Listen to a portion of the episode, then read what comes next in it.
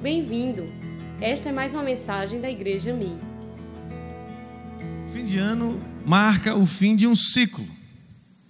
É um ciclo de um ano. Deus criou ciclos na vida da gente. A gente precisa aprender a viver os ciclos, a começar e a encerrar ciclos. Todos nós temos que passar por isso. Não só do tempo, temos o ciclo do dia, um dia tem 24 horas, temos o ciclo da semana, de sete dias, temos o ciclo do mês e temos o ciclo do ano. A cada 365 dias e seis horas, o planeta Terra dá uma volta completa em torno do Sol, dando que damos o nome a isso de um ano.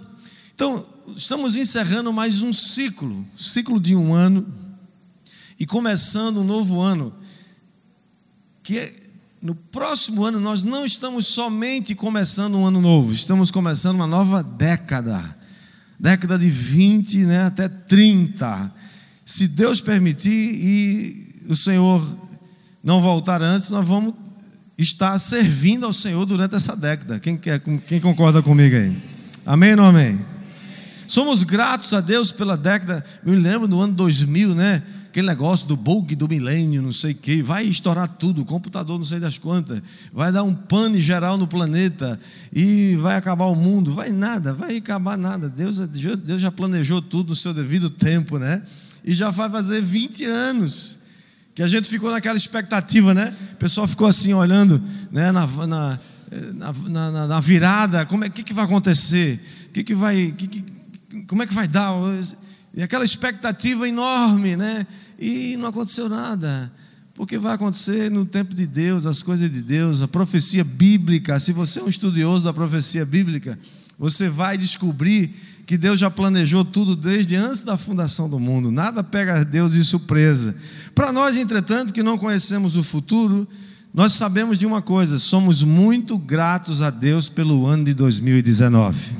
Quantos podem levantar a mão e dizer: Eu sou grato pelo ano 2019? É claro, mesmo aqueles que tiveram perdas, perdas que às vezes parecem irreparáveis, né? Esse ano perdi minha sogra, chorei, mano, no, no, no velório da minha sogra. Sabia que genro chora também no aniversário da sogra, né? Eu chorei. Minha sogra era uma benção mas ela partiu, foi promovida, está com o Senhor. Temos perdas, sim, mas temos tanta coisa para agradecer, tanta coisa para dizer, Senhor, muito obrigado. Agora, sempre é um tempo de muita expectativa. Como é que nós vamos encarar o próximo ano? Hoje, aqui no Brasil, em muitos lugares do mundo, aliás, tem países nações que, por conta do fuso horário diferente, já estão em 2020, né? Nova Zelândia, Austrália, aquele povo ali, aquelas bandas. Mas sempre é um tempo propício e estimulante para você fazer é, novas, é, estabelecer novas metas, novos alvos. Alguns estão vestindo amarelo, que é para ganhar dinheiro no ano 2020, né? Outros estão de vermelho, outros estão de branco. Tem umas, uns pantinhos, umas mandinga, né? Tem uns é, mergulhar nas ondas depois da meia-noite soltar um sei o quê, repetir uma, uma simpatia. Olha, é tanta da coisa, é tanto.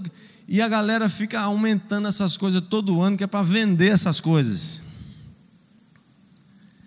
Você que tem Jesus Cristo na sua vida, você não precisa de mandinga, você não precisa de simpatia, você só precisa ter fé na palavra de Deus, que diz que Jesus está conosco todos os dias até a consumação do século.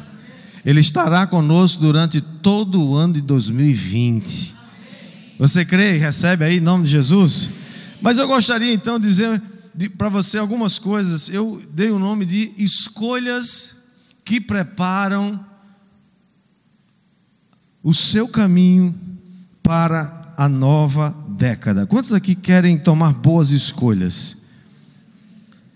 Você sabia que o seu futuro é preparado, é asfaltado pelas escolhas que você faz hoje. Se você quer ter um futuro abençoado, e Deus quer que você tenha um futuro abençoado, um ano abençoado, um ano dentro dos planos e nos propósitos de Deus para a sua vida, você precisa tomar algumas decisões, escolhas conscientes que vão levar você para esse caminho de vitória que Deus quer te dar, mas você tem que você que faz a escolha, você que decide. E eu queria compartilhar com você não é seis passos para a felicidade e nem né, feito esses manuais de autoajuda aí e nem cinco segredos para a prosperidade, não, são dicas que a palavra de Deus nos ensina. Que a Bíblia não é só para alguns a Bíblia é só um livro religioso. Para nós, a Bíblia Sagrada é a palavra de Deus, a nossa regra de fé e de prática. Ela tem respostas para a sua vida, para a minha vida, para toda a humanidade. Se uma nação, se qualquer nação do mundo tivesse juízo ou tiver juízo em algum momento da sua existência, e começar a praticar as leis de Deus para a economia, as leis de Deus para a família, as leis de Deus para o entretenimento, para a educação, essa nação seria a nação mais poderosa desse planeta. E enquanto isso não acontece, a Bíblia diz que um dia Jesus Cristo vai implantar essa constituição fantástica, poderosa, não tem nada a ver com religião, nada a ver com essas coisas chatas, não sei das quantas, tem a ver com regras de fé e prática que vão fazer qualquer pessoa, qualquer nação abençoada e feliz. Você crê nisso? Claro, vivemos num mundo sem, sem Deus e num mundo que está posto no maligno, mas a Bíblia diz também que onde você passa, você pode fazer desse lugar por onde você passou e onde você pisa, você pode fazer desse lugar um manancial. Você escolhe fazer isso. Então quero compartilhar seis coisas com você rapidamente, né, para a gente já já ir comer aquele peru abençoado. Né, já vários irmãos convidaram o pastor para comer o peru e eu agradeci. Né, vai ficar para uma boa outra oportunidade. Eu já anotei o nome dos irmãos para fazer uma lista depois, né? Primeira coisa, irmãos, primeira escolha que vai preparar seu caminho um bom caminho, um caminho abençoado para o ano 2020 e para a próxima década. Seja excelente em tudo que você faz. Diga comigo, seja excelente em tudo que você faz. Provérbios 22, 29 diz: Você já observou um homem habilidoso em seu trabalho? Será promovido ao serviço real, não trabalhará para gente obscura. Isso é a palavra de Deus que está dizendo. A versão revista e atualizada diz: Vês a um homem perito na sua obra, perante reis será posto, e não entre a plebe. O que nós precisamos fazer, queridos, é escolher e focar. Muitas pessoas querem fazer muitas coisas ao mesmo tempo, você não vai fazer muitas coisas bem feitas ao mesmo tempo. Você precisa focar, escolha e foque, mas seja bom no que você faz.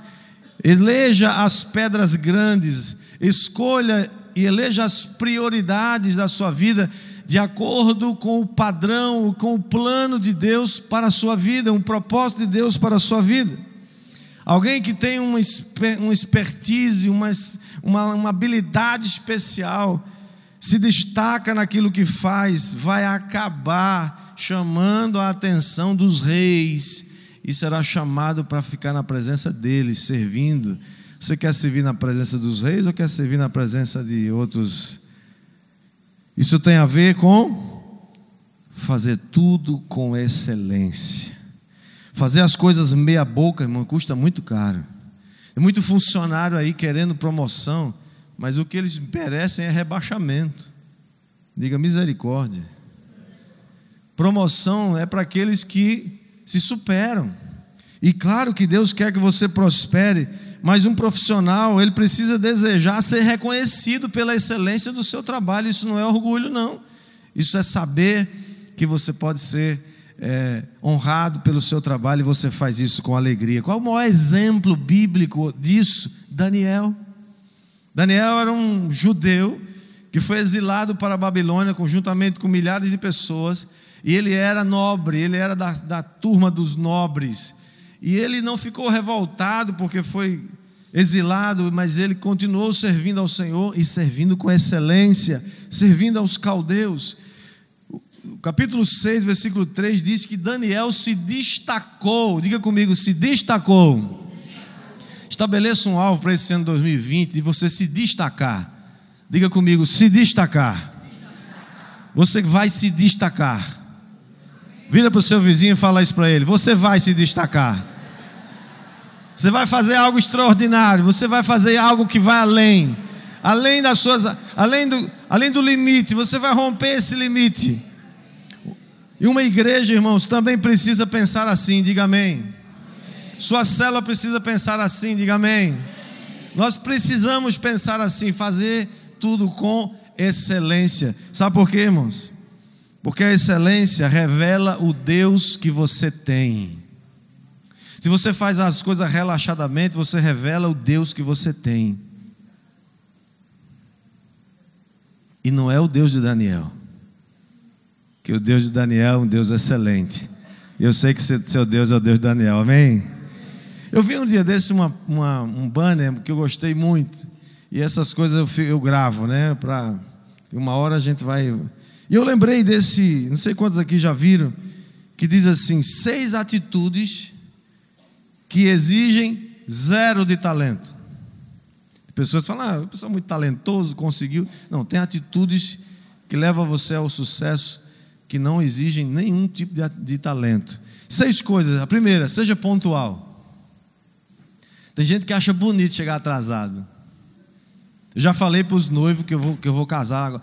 Bom, irmão, eu já, eu já fiz quase 100 casamentos, então agora eu estou ficando exigente.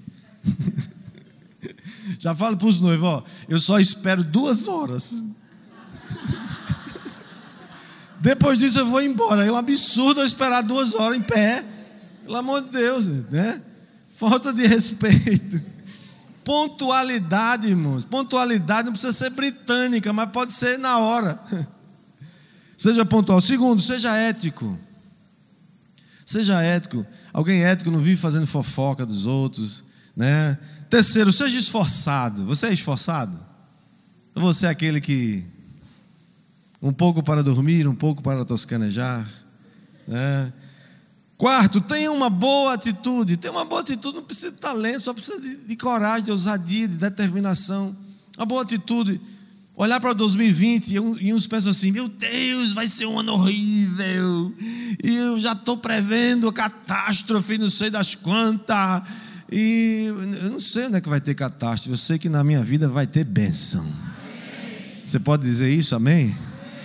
Ah, isso é megalomania, isso é ufanismo, mas não, isso é fé, gente. Mil cairão ao meu lado, dez mil à minha direita, eu não vou ser atingido. Eu creio nessa palavra. Você, qual delas você vai escolher crer? Eu escolho crer nessa. Quem escolhe comigo? Se, quinto, ponha paixão no seu dia a dia. Muita gente que acorda de manhã já fica mal-humorado. Meu Deus, outro dia, vou passar outro dia vivo, pelo amor de Deus. Dê graças a Deus, Senhor, obrigado. Se ajoelhe logo cedo, abriu os olhos, se ajoelhe na cama mesmo, logo, Senhor, obrigado por esse dia. Esse dia vai ser maravilhoso. Esse dia vai ser extraordinário. A tua palavra diz que esse, esse é o dia que o Senhor fez. Nós vamos nos alegrar e nos regozijar nele. E nem precisa se levantar com o pé direito, você se levanta, se levanta com fé. Diga amém. E sexto, saiba ouvir. Saber ouvir é muito mais importante do que saber falar. Então, primeira coisa, primeira escolha para levar e preparar o seu caminho para essa nova década é seja excelente em tudo que você faz. Segunda coisa, acredite no trabalho. A pastor, a Bíblia fala sobre isso muito. A Bíblia fala sobre isso. Trabalho é adoração a Deus. Diga amém. Trabalho é adoração a Deus. Antes que o pecado afetasse o mundo, provocando sua queda, Deus deu trabalho a Adão, está lembrado disso? Antes do pecado, alguém fala assim: é, estamos trabalhando porque foi miserável do Adão que fez uma besteira lá e foi expulso do paraíso, e agora a gente está aqui, tudo precisando se aposentar aos 65 anos de idade, ninguém aguenta. Né? Começando um dia desse, um, um, um abençoado chegou assim e disse: Lá no meu trabalho vai ter, que, vai ter que fazer um cemitério, porque ninguém vai se aposentar, mas vai morrer antes. Eu digo, meu amigo, você só quer viver 65 anos, eu quero viver pelo menos uns 100. Diga amém aí. Acredite no trabalho. Deus não quer que você viva uma vida de penúria. Diga amém. Mas você tem que fazer as pazes com o trabalho. E fazer as pazes com o trabalho não é fazer as pazes com o emprego. Tem gente por aí doido por emprego, mas não detesta trabalho. Se tiver uma chancezinha de assinar o ponto uma vez por mês e ganhar todo mês, ele vai fazer isso. Isso é, isso é roubo. Isso é mentira. Você não precisa viver uma vida de às custas dos outros dessa maneira. Não importa se é o Estado, se é uma empresa, seja o que for. Vai trabalhar abençoado. Você é abençoado, diga amém. Você não pode se acomodar, irmãos, a viver às custas de alguém. Olha o que a Bíblia diz. O próprio Senhor Jesus diz assim: Meu pai trabalha até agora, e eu. Vamos lá, vamos repetir, vamos dizer com o Jesus. E eu trabalho também. Você já está profetizando que você vai trabalhar muito esse ano. Foi Jesus que diz, João 5,17. Paulo, apóstolo Paulo, escrevendo aos Tessalonicenses, ele diz: se alguém não quer trabalhar, vamos repetir isso, porque isso é um, um mantra santo, abençoado. se alguém não quer trabalhar, morra de fome. A tradução é essa, né? Eu gostei de uma frase que o Michael Phelps, Phelps, não sei como é o nome daquele jogador, daquele nadador, né? Ganhador de trocentos mil medalhas de ouro e na natação. E ele disse, uma, ele disse assim: os campeões fazem as coisas mesmo quando não têm vontade de fazer. Tem gente que fala assim: eu não estou afim de trabalhar, não vou. Então não coma jejum até morrer. É. Outra frase que você deve ter ouvido diz: Os vencedores fazem aquilo que os perdedores não querem fazer. Tem coisa que você vai fazer porque é a coisa certa a fazer, não é porque você está com vontade, não é porque você vai ter uma vantagem, eu sei lá o quê. As coisas certas a gente tem que fazer porque é a coisa certa a fazer. Então, segunda coisa qual é? Acredite no trabalho. Trabalhe que Deus vai fazer seu trabalho prosperar. Acredite no trabalho. Acredite na sua iniciativa, aquela pequenininha, aquela, aquela, aquele pequeno começo. Acredite, Deus vai te ajudar e vai te abençoar. Você vai sair de manhã de casa com fé com confiança, dizer: Senhor, o Senhor vai me guiar. Eu não sei como é que vai ser essa semana, mas o Senhor vai me guiar para algo maravilhoso. Tenha uma expectativa positiva, diga amém. Terceiro passo, terceira escolha: cerque-se de bons conselheiros. A Bíblia fala sobre isso, pastor, com certeza. Provérbios 15, 22 diz: sem conselhos os projetos fracassam, mas com muitos conselheiros há sucesso. Sabe por que muitos, muitas, muitas empresas no Brasil abrem e fecham? Porque faltou conselheiros, na uma boa parte delas, não é só isso, claro. Mas o que, que os conselheiros fazem? Eles nos ajudam a maturar um projeto, a ajudar a conduzir pessoas que já passaram pelo caminho que você já passou e sabem as armadilhas que tem ali as ciladas.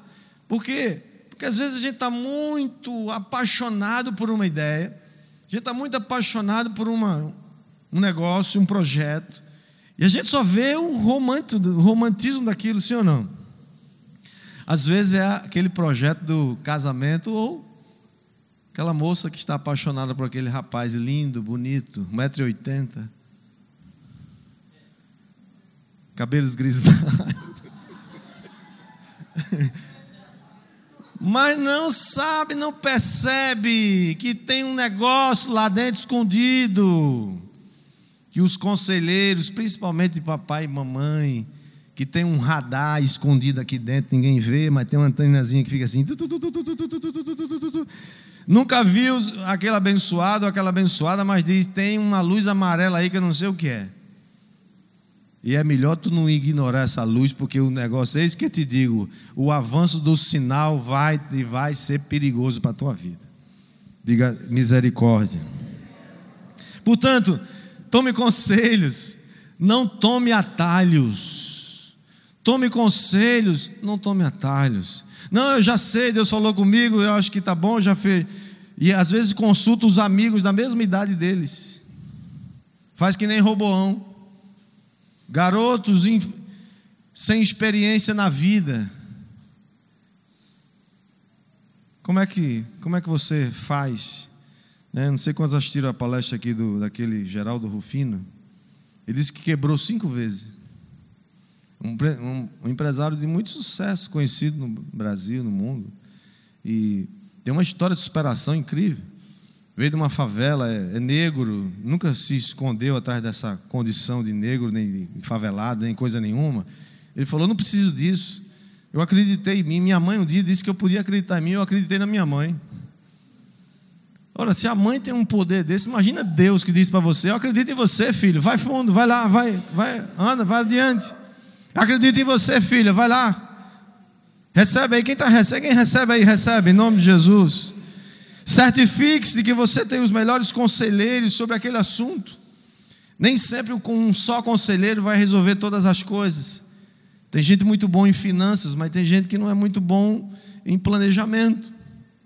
Você pode ter essas, né, essas, esses conselheiros que te ajudam. É a Bíblia que está dizendo: com muitos conselheiros tem sucesso no empreendimento. Deus deseja que você seja um empreendedor o empreendedor do reino de Deus. E quando eu falo empreendedor do reino, não é só com as coisas da igreja, do templo, do culto. É a sua vida ser uma tocha que brilha para iluminar caminhos de trocentos milhões de pessoas por toda a sua vida. Quem está entendendo aí, diga amém. Quarta coisa, qual é qual foram as três primeiras? Vamos lá? Seja excelente no que você faz. Segundo, Acredite no trabalho. Terceiro, sexo de conselheiros. Quarto, seja ensinável. Irmãos, que segredo poderoso é ser ensinável.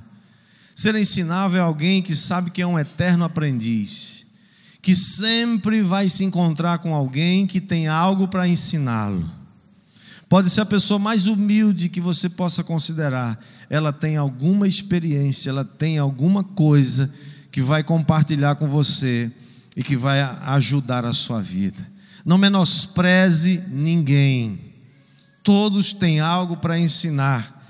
A Bíblia diz, Provérbios capítulo 13, versículo 18, diz que pobreza e vergonha sobrevém ao que rejeita a instrução, mas o que aceita a repreensão será honrado. Você já viu alguém que odeia a repreensão? Você já viu alguém que tem horror quando é chamado a atenção sobre alguma coisa, alguém que se irrita profundamente, se sente rejeitado, você está diante de um sério candidato a fracassado na vida. Aprenda a ouvir repreensão. Pode ser até que a repreensão não sirva para você, mas não fique endemoniado antes de ouvir a repreensão. Repreensão é uma benção. Feliz de quem tem alguém que te repreende. Feliz que quem tem alguém que pode dizer: Ei, filho, sai desse caminho, esse caminho vai, vai acabar com você. Feliz de quem tem alguém que diz assim: Ei, filho, tá, para agora o que você está fazendo. Eu tenho pessoas assim na minha vida, a quem eu dei autoridade. Não sou obrigado, se eu quiser, não faço. Você é livre para escolher sua vida, mas eu decidi não correr esse risco de me tornar abusado, independente, autônomo. Acho que Deus só fala comigo, sou filho único. Deus só fala, não, Deus fala com meus, meus irmãos também. Deus fala com meus pastores também. Deus fala com meus líderes, Deus fala com meus conselheiros, Deus fala com eles. E, as, e, e, e a, Bíblia, a própria Bíblia diz que, Hebreus 12, 11 diz que a disciplina não é um, uma, uma coisa a princípio legal, né? Você gosta de ser disciplinado? Adoro, coisa nenhuma, é chato, é ruim, não é verdade? Sim ou não? Quem está ouvindo aí? Tem alguém ouvindo aí, gente? Eu sei que você está de olho no peru, mas por favor, me escuta só para mais um pouco.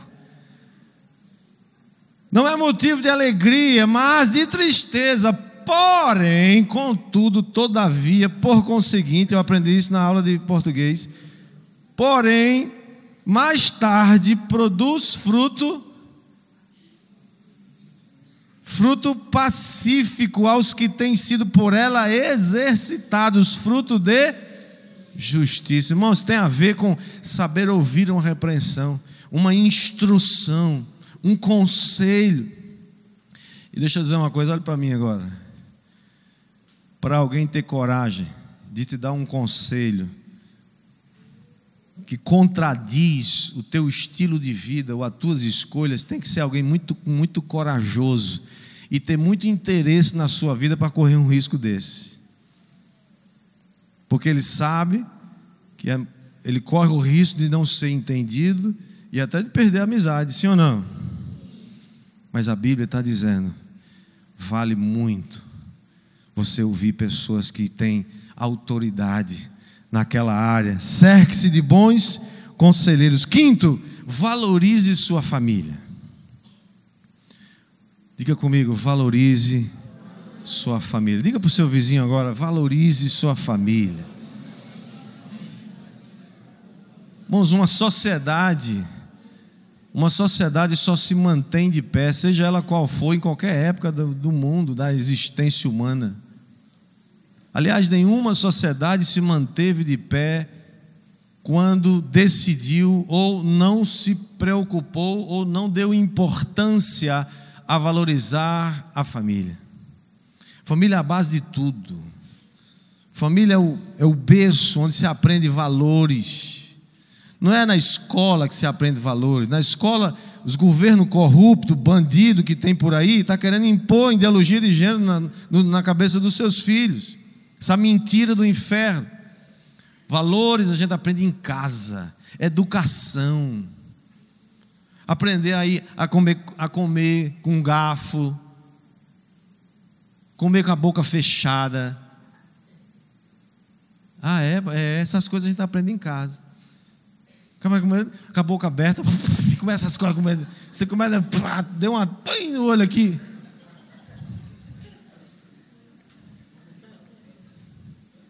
Você ri porque, né? Que não foi você que levou uma, uma lapada aqui de uma, uma coisinha de farinha. Você aprende em casa respeito, honra, honrar os mais velhos. Como é que um marmanjo hoje tem coragem de estar numa cadeira, num, num ônibus, num, num, lugar onde não tem cadeira marcada? Está lá um sem vergonha, com os olhos fechados, com, e bota, e bota os, os fones de ouvido para não ouvir ninguém. Sentada lá uma senhora. Aí tem que fazer, chamar aquele, aquele grupo de teatro, né? para fazer um milagre. A pessoa, e ele está sentado lá na, nas cadeiras de, de, de preferencial, deficientes e tal, né? E aí eles vão tentar fazer um milagre. O, o, o aleijado que está sentado ali naquela cadeira se levantar e todo milagre, milagre. É, é, não, é safadeza, é falta de vergonha, é falta de valores, falta de respeito. Chamar os outros de senhor, esse negócio é você, que você, coisa nenhuma. E a gente tem um monte de, de, de música chamando Deus de você.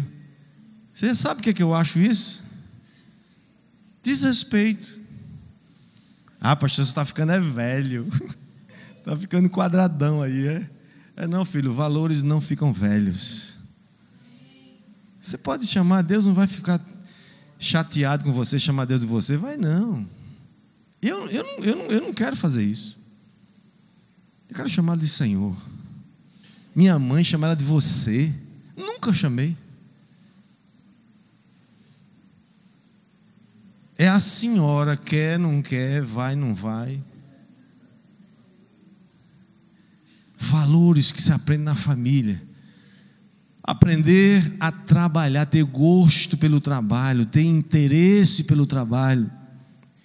Valorizar a sua família. Sabe qual é o resultado de não valorizar a família?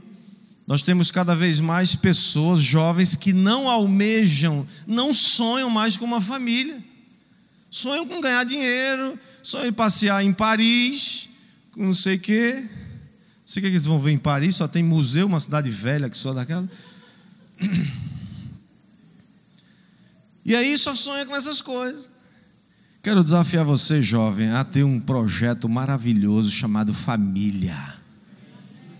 Esses abençoados, essas abençoadas que menosprezam os valores da família, eu quero vê-los, quando eles estiverem com 70, 80 anos de idade, eu vou ver, vocês vão me contar as escolhas que eles fizeram agora, menosprezando a família. Você vai ver ter que ser jogado, quem sabe, num asilo que não tem ninguém para cuidar deles. Deus planejou a família. Família é um tesouro inestimável. Então, jovem, se tem uma coisa que você pode aspirar e deve, e eu vou te contar, como um conselheiro, eu estou te dando esse conselho. Deseje ter uma família. Ah, pastor, esse negócio é muito complicado. É mesmo, tu nem tem ideia como é complicado. Ah, pastor, custa caro, tu não tem ideia do quanto está me custando até hoje. Pastor, mas isso atrapalha a carreira, vai destruir tua carreira mas vai te dar um valor, uma alegria que você não consegue com dinheiro, com nada, com fama, com poder, com grana, com viagens. Um dia você vai se cansar de tudo isso. E eu imagino que eu imagino que eu estou ainda, eu já estou hoje com saudade do choro dos meus filhos, dos bebês, me acordando de madrugada para botar para mamar. Não, ela que botava para mamar. Eu pegava Agora para arrotar. O menino arrotava e eu dormia. E chora, e não sei o quê. E faz umas coisas, e, e solta umas coisas que a gente não. Que saudade. Que bênção é a família. Diga amém. Almeje construir um projeto de família. Cultive valores de Deus para a sua família. Deseje ter um casamento único. Nós valorizamos a família quando nós rejeitamos a cultura do divórcio. Divórcio é uma opção, a Bíblia fala sobre isso. Mas é como um remédio que você nunca devia ter usado aquilo, nunca precisa usar isso. Casamento único, que bênção é. Os filhos crescerem, os netos chegam. Quero profetizar sobre a sua vida isso em nome de Jesus. Por último, última última escolha, seja um doador generoso. Você quer ser milionário? Alguns não querem, não, isso dá muito trabalho. Você quer ser milionário, e quando eu falo milionário, não é ser rico de dinheiro, grana. Um monte de gente fazendo fezinha aí na, na cena, não sei das quantas. Bobagem. Você quer ganhar, você quer ser milionário? Vem fazer o Crau Finanças aqui com a nossa na igreja, que você vai ficar milionário.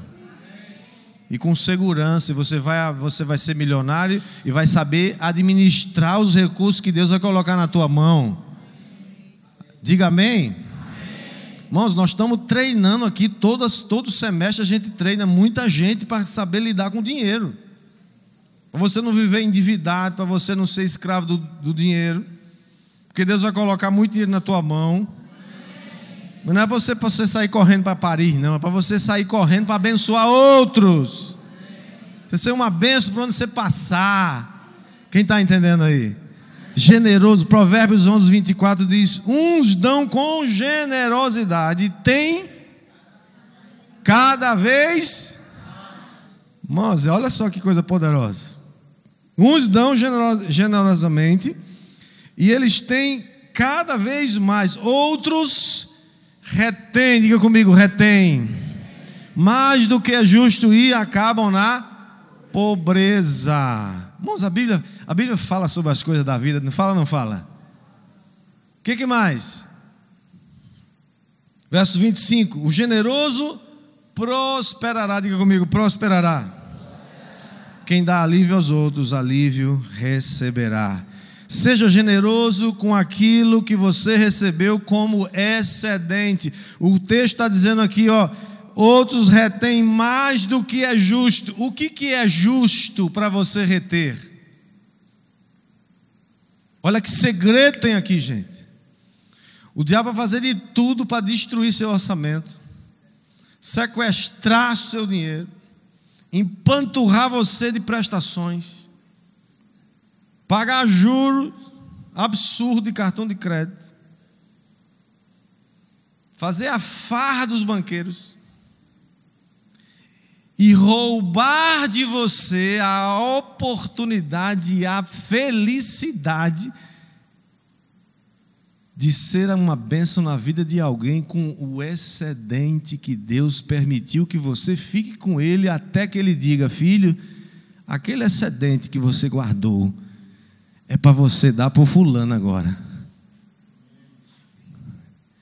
Eu sei que tem gente quando ouve isso fala assim: não, isso é o capeta falando. Eu não vou dar nada meu para ninguém. Deus me deu, é meu, é para minha família e para mim. Deus fala, sabia, gente? Aquele excedente que você guardou, está lembrado que eu deixei com você. Ou você acha que os, você é dizimista leva seus 10% e os 90% é seu, para você fazer o que você quiser dele? Você acha isso? 90% é dele também. A gente aprende isso no Crawl Finanças, assim não, gente? Quantos aqui já fizeram Crawl? Quantos aqui? Olha só, pergunta para eles. Tudo milionário aqui, ó, tudo milionário. Pergunta para eles. Aquele que está lá separado. Como é que você faz isso, se todo mês você gasta mais do que você ganha? Se todo mês você estoura seu, seu orçamento, você é vencido pela cobiça. Tem uma lista de coisas que você quer comprar, adquirir, porque você ainda não tem uma identidade em Cristo. Sua identidade está atrelada a que você usa, o que você gasta, o carro que você dirige. Você já é milionário porque você é filho do dono do universo. Mas você precisa entender que você já é feliz hoje, agora. Você não vai ser feliz quando você comprar aquelas coisas, aqueles ícones que o mundo reputa como maravilhosos. Quem está entendendo aí, gente? Quero terminar. Vamos avançar aqui para terminar. Diga amém. Vocês me dão mais cinco minutos? Amém? Cinco? Cinco, dez, quinze, vinte. Gastar sempre menos do que ganha. Tem um orçamento. Seja um bom mordomo de todos os recursos que Deus tem te dado. E o último texto que quero ler com você, Provérbios ainda 22, 9 diz: O generoso será abençoado, porque reparte o seu pão com os pobres. Irmãos, que coisa extraordinária é Aquelas pessoas, cadê a banda? Vem aqui, por favor. Que coisa maravilhosa, irmão. É quando você se enquadra naquilo que a Bíblia nos ensina. Você sabe por que tem um índice tão baixo de generosos? Porque tem muita gente que gostaria de ser, mas não consegue ser,